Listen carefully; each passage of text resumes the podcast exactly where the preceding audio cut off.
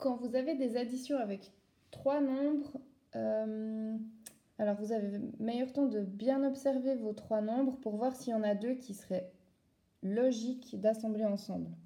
Genre, on sait que le 8 et le 2, ça fait 10.